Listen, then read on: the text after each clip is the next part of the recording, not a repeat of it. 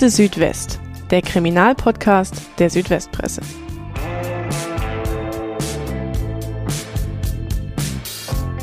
Am 5. Dezember 2022 greift ein Mann die 14-jährige Etche und ihre 13-jährige Freundin mit einem Messer an. Die 13-jährige überlebt schwer verletzt, Etche stirbt im Krankenhaus.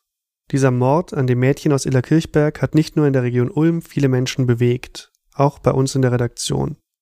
Mein Name ist Moritz Klaus, ich bin Multimedia-Reporter bei der Südwestpresse und in dieser Folge von Akte Südwest sprechen wir über den Prozess gegen Etches Mörder. Es ist unsere zweite Folge zu diesem Fall. Im ersten Teil haben meine Kolleginnen Tanja Wolter und Helga Meckle über die Tat selbst gesprochen und vor allem auch darüber, welche Folgen das Verbrechen für den kleinen Ort im Alb-Donau-Kreis und die Menschen, die dort wohnen, hatte. Wir werden das alles hier also nicht nochmal erzählen, sondern uns ganz auf die Gerichtsverhandlung konzentrieren. In dieser Folge ist meine Kollegin Julia Horn zu Gast. Sie ist Multimedia-Redakteurin in der Ulmer Regionalredaktion und schreibt sehr viel über Gerichtsprozesse und Verbrechen. Und sie hat auch über den Prozess gegen Edges Mörder berichtet. Hallo Julia. Hallo Moritz, schön, dass ich wieder hier sein darf. Schon direkt nach dem Mord haben sich viele Menschen, natürlich auch wir in der Redaktion, gefragt, was das Motiv für diese Tat gewesen sein könnte. Also es gab rund um den Mord dann auch viele Gerüchte, die wir an der Stelle gar nicht wiedergeben wollen. Und Ende Februar gab es dann tatsächlich eine Neuigkeit. Da hat die Staatsanwaltschaft nämlich veröffentlicht, was sie dem Täter vorwirft.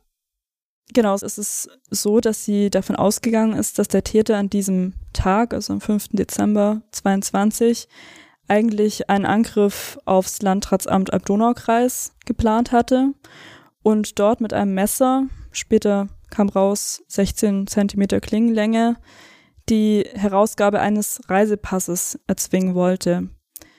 Er ist, so hat es die Staatsanwaltschaft damals in ihrer Pressemitteilung geschrieben, dann an diesem Morgen mit diesem Messer aus dem Haus gegangen und hat da mit herumhantiert, hat das Messer in seine Jackentasche gesteckt und in diesem Moment sind dann die beiden Mädchen an ihm vorbeigegangen. Und er hat dann wohl beschlossen, die Mädchen anzugreifen und damit zu verhindern, dass sie die Polizei verständigen, weil sie dieses Messer gesehen haben.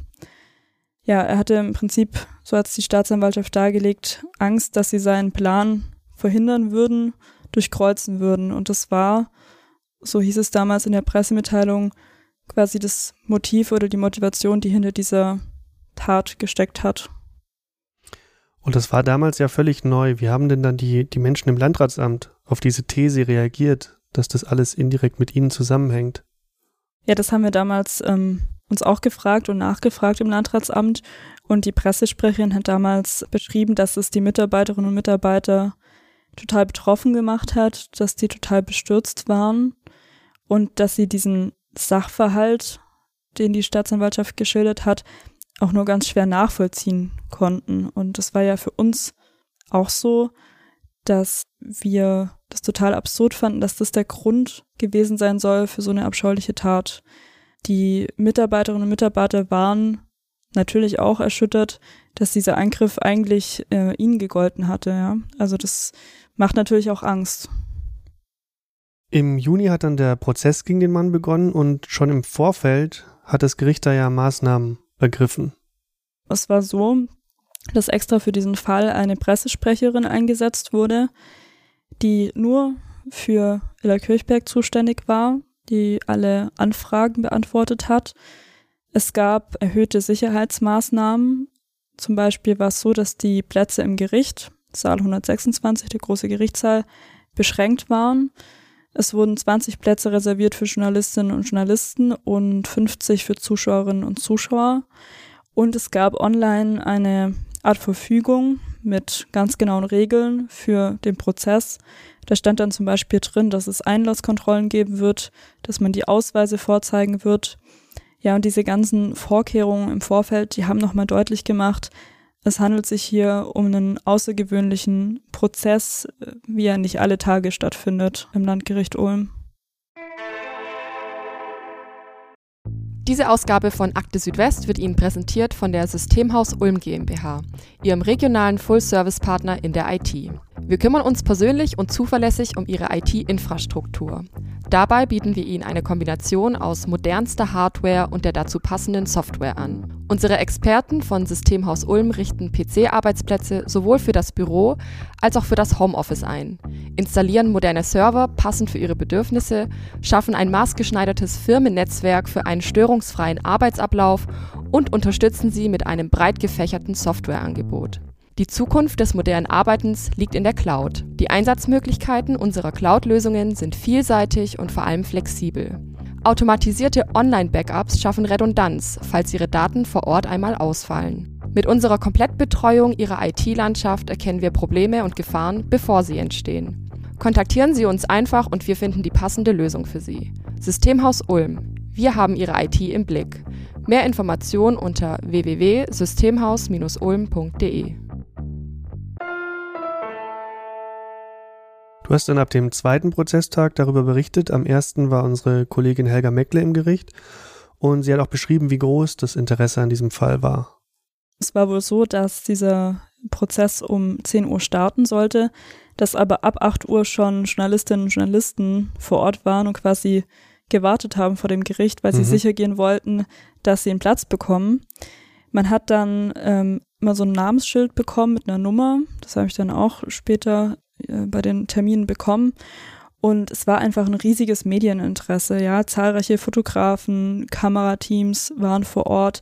Und es waren nicht nur regionale Medien, das war auch die Bildzeitung, das war die Deutsche Presseagentur. Also da kamen wirklich ganz, ganz viele Medienvertreter und Vertreterinnen. Es gab dann, so hat es die Helga geschildert, eben auch diese Einlasskontrollen und vor Ort eine, ja, eine kleine Demonstration von der jungen Alternative, also der Jugendorganisation der AfD. Die standen da mit Schildern am ersten Prozesstag und haben ähm, für sichere Schulwege demonstriert. Die Eltern der Mädchen, also die Eltern von Etche und auch die Eltern der 13-Jährigen, die waren an diesem ersten Prozesstag nicht anwesend, aber eben ihre Vertreter, also eine Anwältin und ein Anwalt.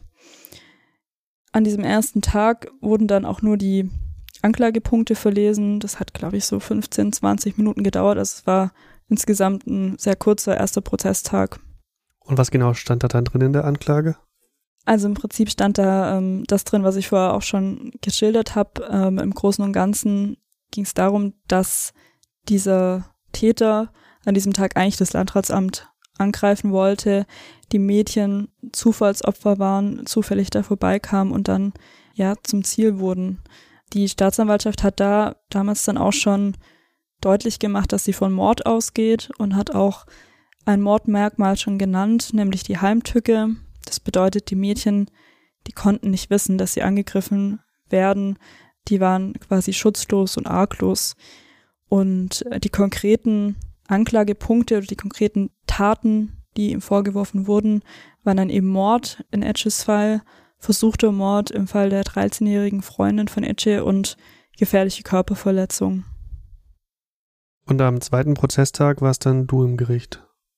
Genau, ich habe dann quasi die Berichterstattung übernommen, einfach weil ich im, grundsätzlich zuständig bin in der Regionalredaktion für Gerichtstermine und weil es uns auch einfach als sinnvoll erschien, diese, dieses Thema auf zwei Personen aufzuteilen, weil das ja auch für uns ein Stück weit belastend war.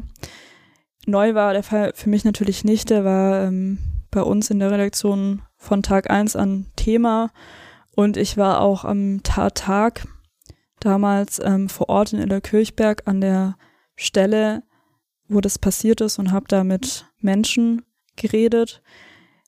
Das erste Mal gesehen habe ich den Angeklagten dann aber an diesem zweiten Prozesstag.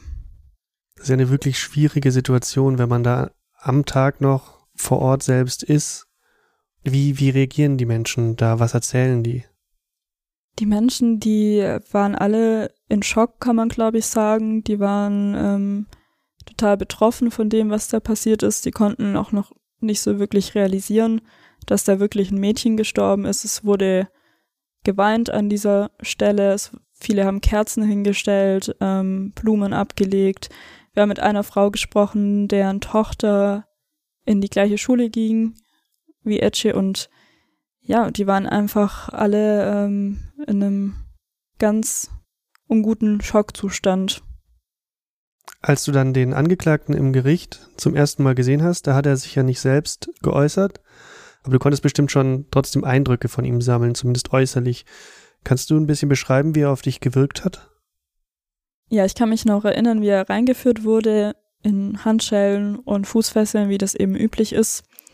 Er war recht klein, schmächtig, hatte meistens so eine rote Jogginghose an, recht großen Pulli drüber, sowas auch in diesem zweiten Prozesstag.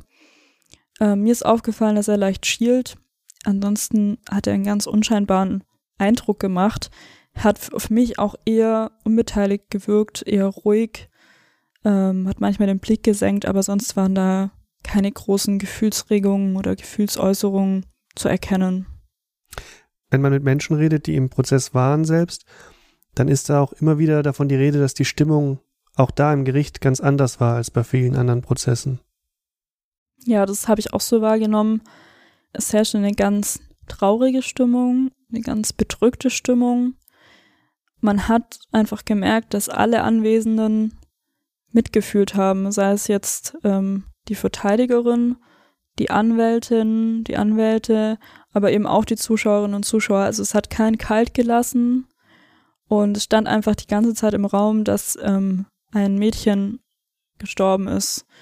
Ich glaube, ganz schwer war dieser Prozess auch für die Angehörigen, also eben für die Eltern der 13-jährigen Freundin von Etche, die ja auch angegriffen wurde. Die waren ebenteils auch im Gericht vor Ort.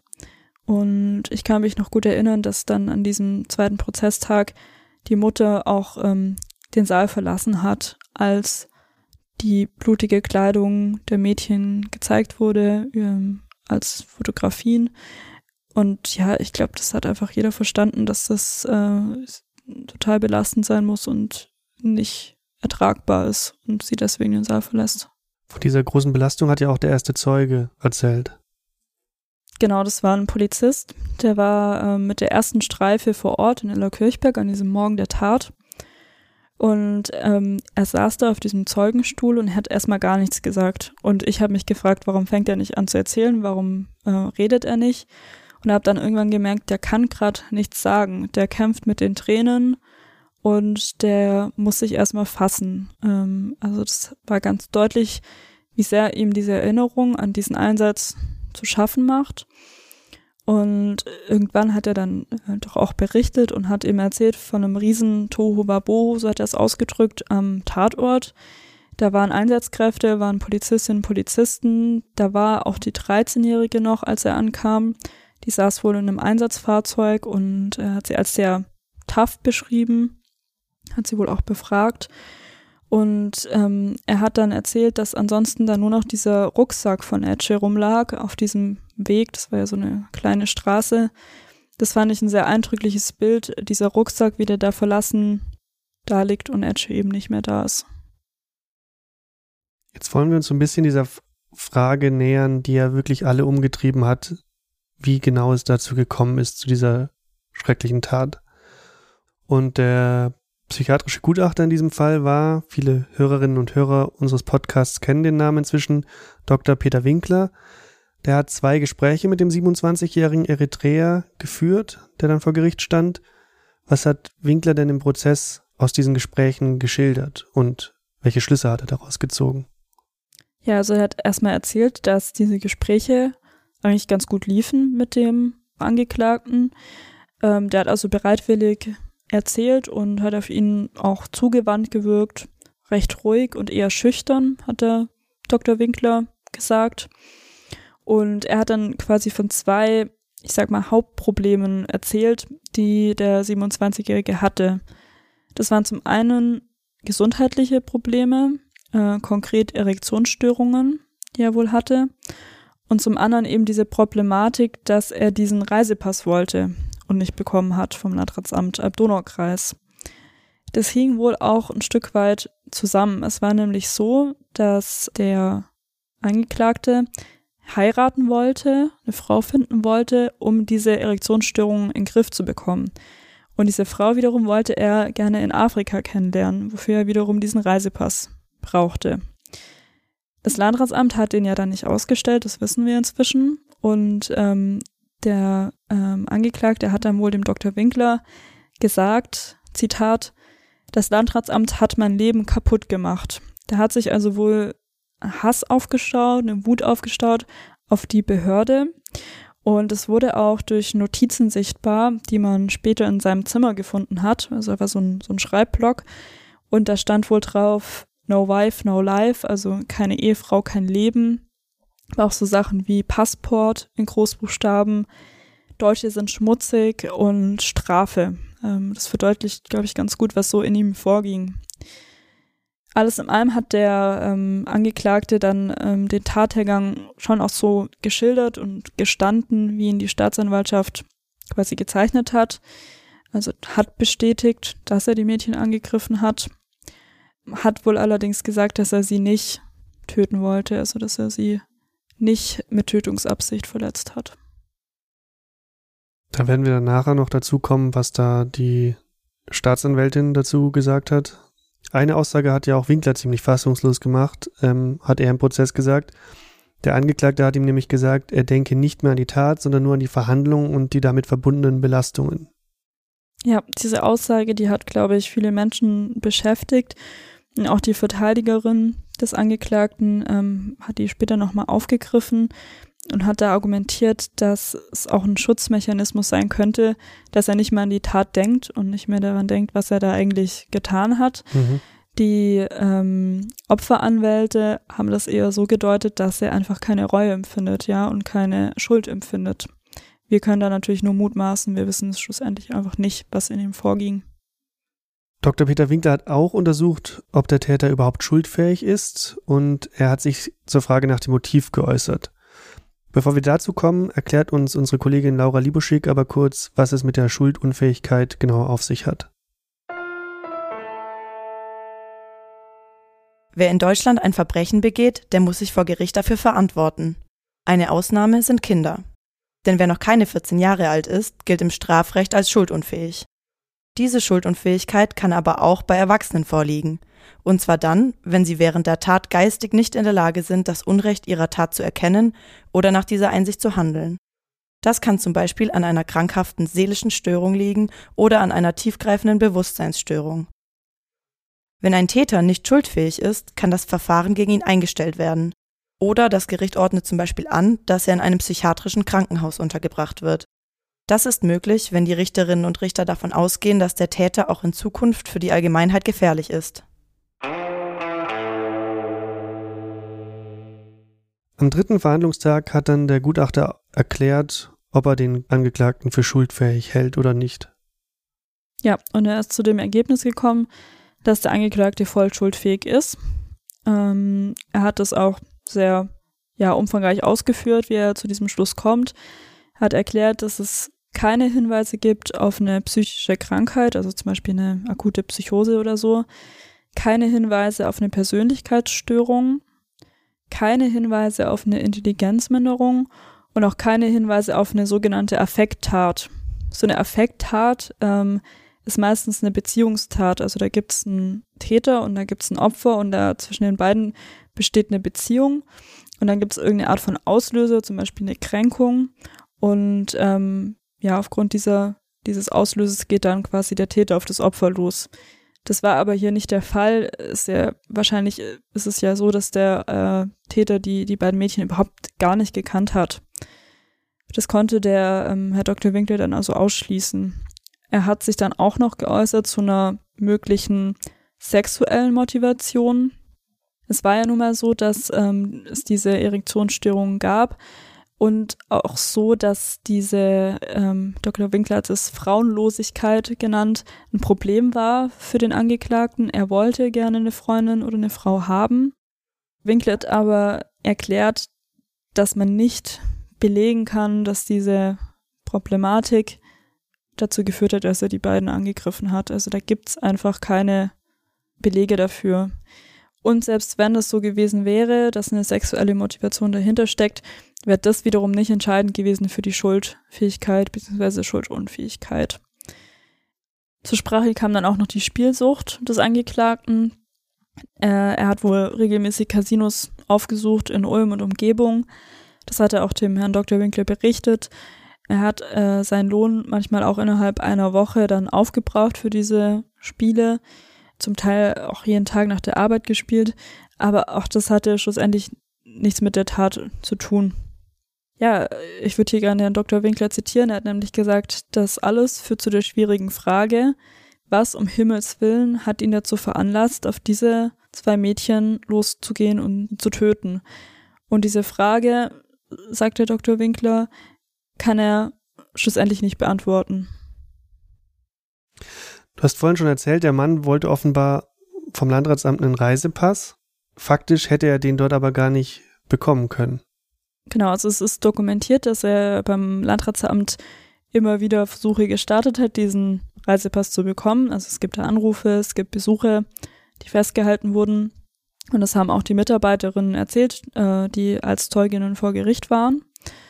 Die haben auch gesagt, dass er da durchaus fordernd und auch bestimmend aufgetreten ist, ja, also mit Nachdruck immer wieder gefragt hat. Und dass sie äh, dann ihn immer wieder darauf hingewiesen haben, dass er als sogenannter subsidiärer Schutzberechtigter ähm, zum eritreischen Konsulat muss, um einen Reisepass zu bekommen. Das entsprach auch den Anweisungen, die die Mitarbeiterinnen hatten. Also man kann es auch ganz deutlich hier nochmal sagen, die haben nichts falsch gemacht. Mhm. Das war kein Fehler des Landratsamts.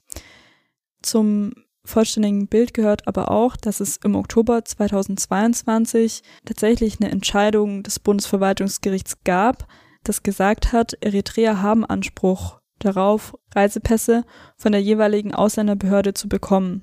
Hintergrund ist, dass Eritreer eine Reueerklärung unterzeichnen mussten, wenn sie zum Konsulat gingen, weil ähm, nach Ansicht äh, Eritreas das illegal und auch strafbar war, das Land zu verlassen mhm. und dass der Angeklagte, so wie viele andere Eritreer auch, Angst hatte, ähm, zum Konsulat zu gehen, eben aufgrund dieser, dieses geltenden Rechts in Eritrea und auch Angst hatte vor einer Festnahme. Und deswegen wohl immer wieder ans Landratsamt herangetreten ist, um diesen Pass zu bekommen. Diese Entscheidung ähm, des Bundesverwaltungsgerichts, die ja schon vor der Tat, also Oktober 2022, wie gesagt, getroffen wurde, die ist beim Landratsamt Alb-Donau-Kreis erst später sozusagen angekommen. Also davon wussten die Mitarbeiterinnen noch nichts. Inzwischen ist es so, also Stand heute, dass der Angeklagte wohl einen Pass bekommen würde beim Landratsamt, bei der Ausländerbehörde dort, was es ja umso tragischer macht. Aber gleichzeitig begründet es natürlich auch nicht äh, diese schreckliche Tat. Nee, auf keinen Fall. Es hat auch noch der Mitbewohner ausgesagt, des Angeklagten, ähm, die haben relativ lange zusammen gewohnt, seit 2016. Der kam auch aus Eritrea. Und ähm, ja, es war auch sowas wie sein, sein bester Freund und sein, seine wichtigste Kontaktperson. Er hatte sonst nicht viele Kontaktpersonen in Deutschland, muss man dazu sagen. Und trotzdem wusste dieser Freund, der eben auch aus Eritrea kam, eigentlich fast nichts über, über ihn oder auch über sein, ich sag mal, Innenleben. Ähm, er hat ausgesagt, dass die beiden vor allem über Fußball geredet haben und hat ihn als ja nett bezeichnet. Er hätte immer viel gelacht und sei nie aggressiv gewesen. Also da war wirklich nichts dabei, was irgendwie zur Aufklärung beigetragen hätte. Auch Edges 13-jährige Freundin hat für den Prozess ja ausgesagt, aber nicht direkt im Gericht, sondern der Vorsitzende Richter hat sie schon einige Wochen davor befragt und im Prozess wurde dann das Video dieser Befragung gezeigt. Kannst du da ein bisschen was dazu erzählen? Das hat man einfach so gemacht, um die 13-Jährige zu schützen, damit sie nicht nochmal im Gericht aussagen muss, ähm, den Täter wiedersehen muss. Mhm. Auf mich hat sie in dieser Videoaufnahme sehr ruhig und gefasst gewirkt. Sie hat es wirklich sehr gut gemacht. Also was sie da geschildert hat, das deckt sich im Prinzip mit der Version der Staatsanwaltschaft. Sie hat erzählt, wie sie und Etche an diesem Haus vorbeiliefen, um zum Bus zu gehen. Er habe dann noch Hallo gesagt und ähm, sie hätte diesen Gruß nicht mal erwidern können. Da hat er dann schon angefangen, ähm, die beiden anzugreifen und hat im Prinzip dann auch recht schnell zugestochen mit diesem Messer. Er hat ja auch die 13-Jährige sehr schwer verletzt. Genau, also die Rechtsmedizinerin der Uniklinik Ulm hat ähm, ausgesagt, dass die 13-Jährige eine Verletzung in, der Brustkorbregion hatte und hat diesen Stich als potenziell lebensbedrohlich angesehen. Das bedeutet, hätte er einem leicht anderen Winkel zugestochen, hätte auch sie sterben können. Er gelang dann Gott sei Dank die Flucht und ähm, im Prinzip ist dann Etche in den Fokus des Angeklagten geraten. Es hat fast eine halbe Stunde gedauert, ähm, bis die Rechtsmedizinerin alle Verletzungen von Etche aufgezählt hat. Es waren über 20 Stück, vor allem Stiche und Schnitte ähm, in die Körperrückseite, also in den Hinterkopf, in die Schultern, auch in den Rücken. Ihre Lungen wurden verletzt, ihre Körperhauptschlagader wurde getroffen und schlussendlich ist sie an einem Blutverlust nach innen und auch nach außen gestorben. Der Täter, der hat mit einer erheblichen Wucht zugestochen, was ja ähm, wiederum seiner Version widerspricht, dass er nicht mit Tötungsabsicht gehandelt hat. Es kann auch gut sein, dass er auf ähm, Etche gekniet hat. Ähm, es gab wohl Verletzungen am Knie. Und ähm, ja, es war so, dass diese Bilder der Obduktion nicht allen im Publikum gezeigt wurden, sondern quasi nur den direkten Prozessbeteiligten, also den Anwälten ähm, der Verteidigung. Und ähm, das, das fand ich persönlich eigentlich auch ganz gut geregelt. Man hat allerdings in den Gesichtern der Prozess, Prozessbeteiligten gesehen, wie schlimm dieser Anblick gewesen sein muss. Die Rechtsmedizinerin, die hat ja außerdem noch den Angreifer untersucht. Was kam denn dabei raus? Ja, auch er hatte Verletzungen ähm, an Hals, am Hals und am Bauch. Und ähm, man konnte daraus schließen, dass er wohl versucht hat, ähm, sich umzubringen. Die Verletzungen waren aber nicht lebensgefährlich, hat die Rechtsmedizinerin erklärt. Ist dann trotzdem erstmal in ein ähm, Krankenhaus gekommen, also ins Bundeswehrkrankenhaus in Ulm und später dann auch in ein Justizvollzugskrankenhaus. Ungefähr einen Monat nach Prozessbeginn kam es dann zu den Plädoyers und der Anwalt von Etches Eltern, der hat sich da an dem Tag, glaube ich, als erster geäußert. Ja, das Plädoyer vom Anwalt der Eltern, das war auch sehr eindrücklich, sehr emotional.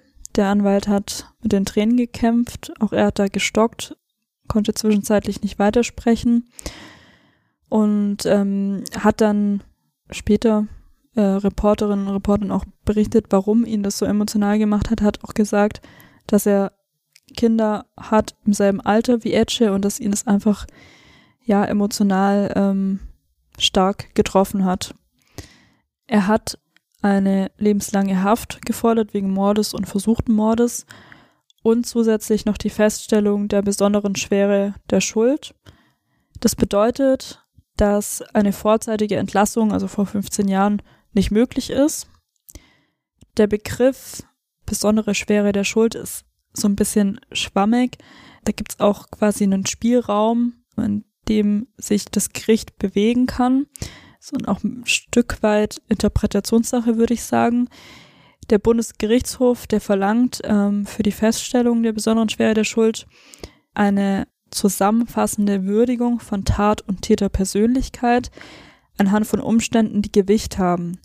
Also zum Beispiel eine besondere Verwerflichkeit der Tatausführung oder der Motive oder eben auch mehrere Opfer, was ja hier der Fall war. Es waren zwei Opfer.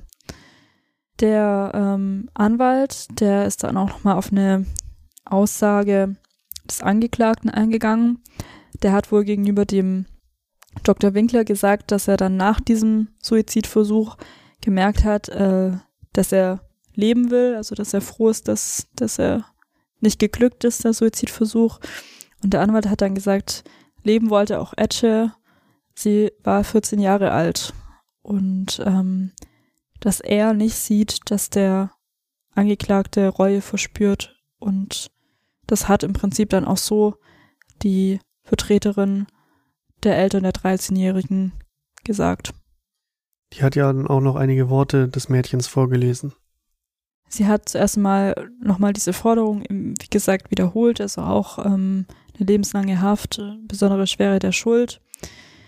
Hat auch nochmal betont, dass es keine plausible Erklärung gab von Seiten des Täters und dass die Familien jetzt mit dieser Ungewissheit äh, leben müssen und die aushalten müssen und dass es dem Täter im Prinzip immer nur um sich selbst ging, ja, also dass er da nicht an die Familien gedacht hat, auch nicht im Prozess. Und dann hat sie eben diesen Brief vorgelesen oder ja, diese Worte der 13-Jährigen. Die hat da sich nochmal geäußert zu Etche, hat gesagt, was für ein toller Mensch sie war und dass sie sehr dankbar ist, dass, dass Etche ihre allerbeste Freundin war und dass im Prinzip äh, niemand verdient hat, so zu sterben.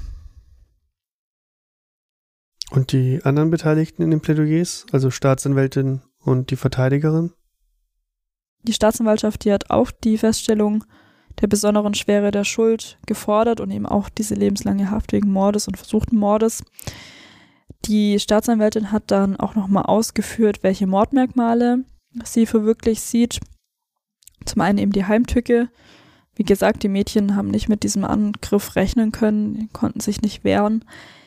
Äh, zum anderen auch die ähm, sogenannte Ermöglichung, Ermöglichungsabsicht oder auch Ermöglichung einer anderen Straftat. Heißt in diesem Fall, er tötete Etche und griff die 13-Jährige an, um dann wiederum eine andere Straftat ähm, vollziehen zu können, in dem Fall eben ins Landratsamt zu gehen und dort wiederum jemanden anzugreifen.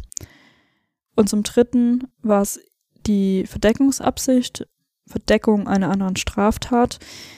Er wollte, so die Staatsanwaltschaft, ähm, vertuschen, dass er dieses Messer mit sich geführt hat.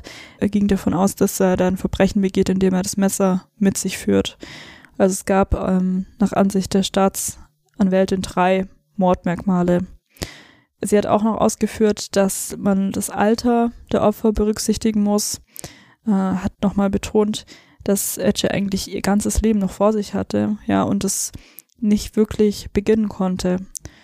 Und sie hat noch in den Raum gestellt, ob es auch eine Wiederholungsgefahr geben könnte. Und ähm, hat dann gesagt, was, wenn der Täter wieder etwas nicht bekommt, was er gerne haben will, was ihm seiner Meinung nach zusteht, könnte es da wieder zu so einer Bluttat im Prinzip kommen. Und was hat die Verteidigerin gesagt? Ja, das war ganz interessant, denn auch die Verteidigerin hat äh, eine lebenslange Haft gefordert wegen Mordes und versuchten Mordes. Ähm, allerdings nicht die Feststellung der besonderen Schwere der Schuld. Sie hat dann auch versucht, in ihrem Plädoyer zumindest ein Stück weit zu erklären, wie es zu dieser Tat kommen konnte.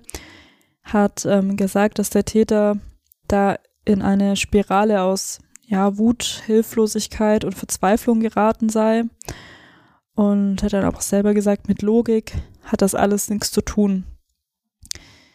Sie hat so argumentiert, dass er eigentlich im Prinzip ein Leben gewollt hat, das sie wiederum als spießig bezeichnet hat, ja, also eine Frau, ein Job, eine Wohnung und ähm, er das nicht bekommen konnte und das wiederum zu dieser Tat geführt hat.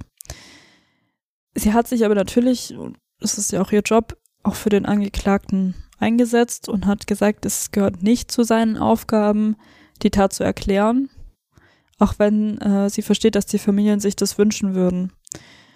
Und auch fehlende Reue dürfe sich nicht strafschärfend auswirken. Sie selbst habe viele Gefühlsregungen bei ihm wahrgenommen und hat ihn auch, so hat sie es zumindest gesagt, als sehr wach im Prozess wahrgenommen. War das auch dein Eindruck, dass er sehr wach war? Ich finde, das ist schwer zu beurteilen als außenstehende Person. Ich saß ja nicht neben ihm wie, wie die Verteidigerin. Ähm, ich persönlich habe keine großartigen Gefühlsäußerungen wahrgenommen. Ähm, das heißt aber nicht, dass es sie nicht gab.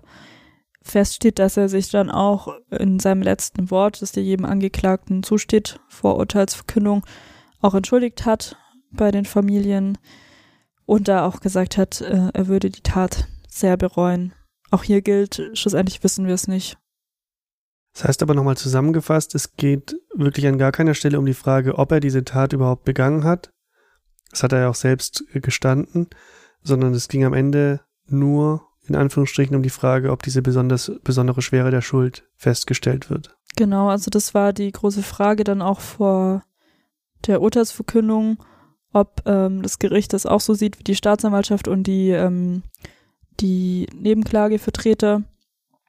Und natürlich ging es schon auch darum, irgendwie zu erklären, warum kam es zu der Tat, was hat ihn motiviert. Ähm, aber dass er das getan hat und dass er die Mädchen angegriffen hat, das stand von Anfang an fest. Was war denn dann das Urteil? Also das Gericht ähm, hat dann tatsächlich die besondere Schwere der Schuld festgestellt und eben auch, wie von allen gefordert, ähm, eine Strafe, die hieß lebenslange Haft wegen Mordes und versuchten Mordes sowie gefährlicher Körperverletzung. Der Vorsitzende Richter, der Wolfgang Tresenreiter, der hat ähm, das dann auch ausführlich begründet, wie das Gericht dazu kam. Und er hat auch nochmal ähm, betont, dass es ein außergewöhnlicher Prozess war.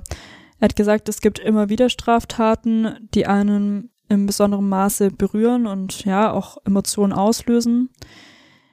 Das war hier der Fall. Ähm, aber dass er und das Gericht ähm, trotzdem versucht haben, den Fall ruhig zu bearbeiten und sich auch in den Angeklagten hineinzuversetzen, um eben seine Beweggründe nachzuvollziehen, auch wenn das mit den eigenen Werten, so hat er es gesagt, im Widerspruch steht. Er hat dann ein ganz, also er quasi diesen Tathergang dann nochmal geschildert, wie das seiner Ansicht nach ablief. Er hatte auch ein ähnliches Bild gezeichnet wie die Staatsanwaltschaft. Es gab aber doch ein paar Unterschiede. Seiner Meinung nach ging es nämlich von vornherein um Rache. Also er hat gesagt, ähm, der Täter, der wollte nicht ins Landratsamt gehen, um dort einen Pass zu erzwingen, sondern er wollte ins Landratsamt gehen, um dort Rache zu nehmen an den Mitarbeiterinnen und Mitarbeitern, die diesen Pass nicht ausgestellt haben. Und er hat auch nochmal betont, in der Vorstellungswelt des Täters, da hat das Landratsamt, ja, dessen Leben, wie er sich das gewünscht hätte, zerstört.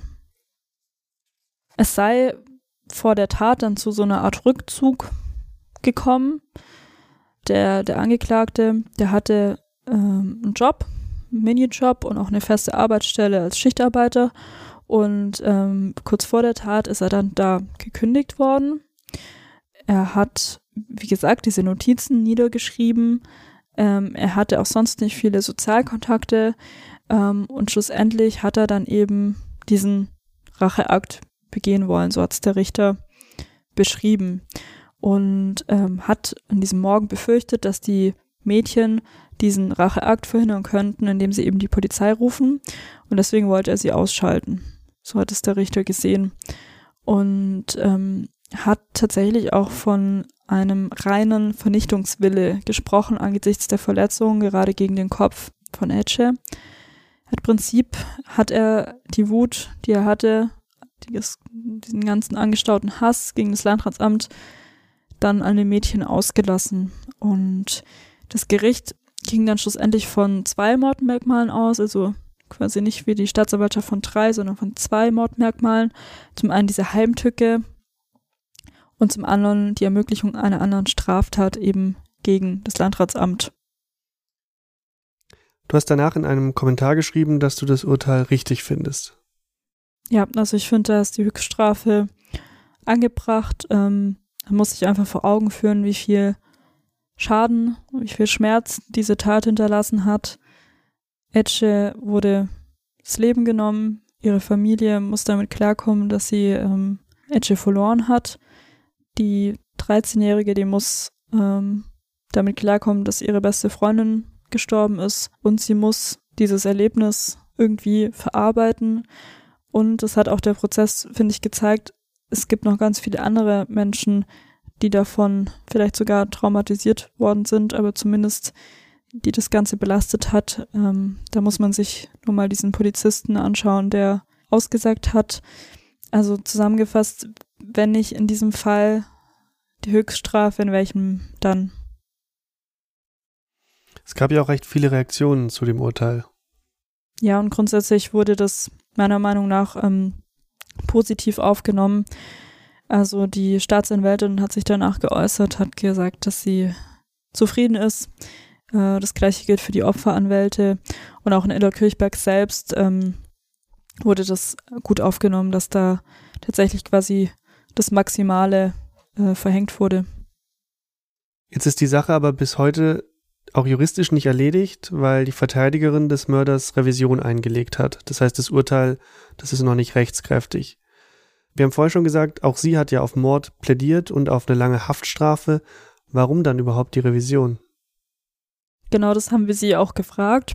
Und sie hat uns erklärt, dass es nicht um diese lebenslange Haftstrafe geht, sondern um die besondere Schwere der Schuld. Äh, die hatte sie ja auch nicht gefordert. Ähm, es geht darum, dass, wie ich vorher schon erklärt habe, bei einer Feststellung der besonderen Schwere der Schuld eine Entlassung vor 15 Jahren nicht möglich ist. Das bedeutet in dem Fall für den äh, Verurteilten, dass ähm, auch eine Abschiebung nach Eritrea wahrscheinlich ziemlich lange dauern würde. Und er will aber so schnell wie möglich nach Eritrea zurück. Er hat dort noch Verwandte, hat äh, die Verteidigerin erklärt. Und sein Leben in Deutschland ist, ist im Prinzip gescheitert. Also sein äh, Wunsch ist jetzt, äh, ja, so schnell wie möglich Deutschland verlassen zu können. Jetzt fragen sich vielleicht auch manche Hörerinnen und Hörer, warum wird er nicht abgeschoben, der Mann, und dann sitzt er die Haft in Eritrea ab? Das ist ähm, nicht möglich. Es gibt keine entsprechenden Abkommen zwischen Eritrea und Deutschland. Das heißt, ähm, es ist nicht möglich, dass er von Deutschland in Gefängnis nach Eritrea verlegt wird. Er muss seine Haftstrafe hier in Deutschland verbüßen. Was wiederum möglich wäre, ist eben eine Abschiebung, das möchte er ja auch, wie gesagt. Da muss aber eine sogenannte Absehensentscheidung getroffen werden. Von der Strafe muss abgesehen werden. Und das Land, also Eritrea, muss bereit sein, ihn wieder aufzunehmen. Wenn das gegeben ist, dann kann er nach Eritrea zurück und ist dann dort aber auch ein freier Mann. Es steht aber überhaupt nicht fest, ob und wann eine solche Absehensentscheidung getroffen wird. Solche Forderungen nach einer Abschiebung, die konnte man ja auch im Internet dann unter anderem finden. Und da gab es auch, worüber in der letzten Folge schon gesprochen wurde, relativ viele Hassbeiträge auch zum Thema. Und äh, diesen Hass, den hat der Richter ja, glaube ich, auch im Urteil angesprochen. Genau, der hat sich in der Urteilsbegründung nochmal direkt an die Eltern der beiden Mädchen gewandt und ähm, hat gesagt, es verdient Hochachtung, dass sie sich eben gegen diesen Hass und gegen diese Hetze stellen und auch wirklich von Anfang an ja gegen diese äh, Hetze gestellt haben. Und er hat da, das fand ich auch bemerkenswert, auch nochmal gesagt, dass diese Proteste am ersten Prozesstag von der AfD-Jugend, ähm, Thema sichere Schulwege, äh, in diesem Kontext ja schäbig und auch verhöhnend waren. Es ist tatsächlich so, dass er schon angesprochen, dass ähm, es im Netz ganz, ganz viele Hasskommentare gab. Äh, die Tat hat sozusagen so einen Rattenschwanz nach sich gezogen und ähm, eine Welle von Hass mehr oder weniger ausgelöst. Die Kriminalpolizei Ulm, die hat ähm, allein in den drei letzten Wochen im Dezember 22 94 Kommentare, 67 Mails und fünf Briefe äh, geprüft und dann tatsächlich auch 31 Strafanzeigen gestellt wegen Hasskriminalität die eben alle Bezug hatten zu Le Kirchberg und zu der Tat. Es ist so, dass diese Kommentare nicht nur hier in Ulm oder im, im, in der Umgebung geschrieben worden sind, sondern dass die aus ganz Deutschland stammten und auch andere Staatsanwaltschaften und mittlerweile auch Gerichte damit beschäftigt sind. Ich glaube, das Wichtigste, was man zu diesem Hass sagen kann, ist das, was auch der Richter gesagt hat. Die Eltern der beiden Mädchen, die haben sich gegen diese Hetze gestellt, in ihren öffentlichen Briefen zum Beispiel. Edges Eltern haben damals geschrieben, auch in den dunkelsten Stunden sollten wir den Frieden zwischen allen Menschen und ihren Kulturen und Religionen suchen. Ohne diesen Frieden gibt es keine Zukunft. Mit diesen Worten wollen wir diese Folge beenden. Danke, Julia, dass du uns von diesem Prozess erzählt hast. Ja, danke, dass ich wieder da sein durfte. Wenn ihr Fragen zu unserem Podcast habt oder Kritik, dann könnt ihr uns gerne eine E-Mail schreiben an podcast.swp.de. Und natürlich freuen wir uns auch, wenn ihr unseren Podcast bewertet. Das geht zum Beispiel bei Apple Podcast und bei Spotify. Wenn ihr mehr über Kriminalfälle aus Baden-Württemberg lesen wollt, dann empfehlen wir euch außerdem unseren Newsletter unter swp.de/crime. Vielen Dank fürs Zuhören und bis zum nächsten Mal.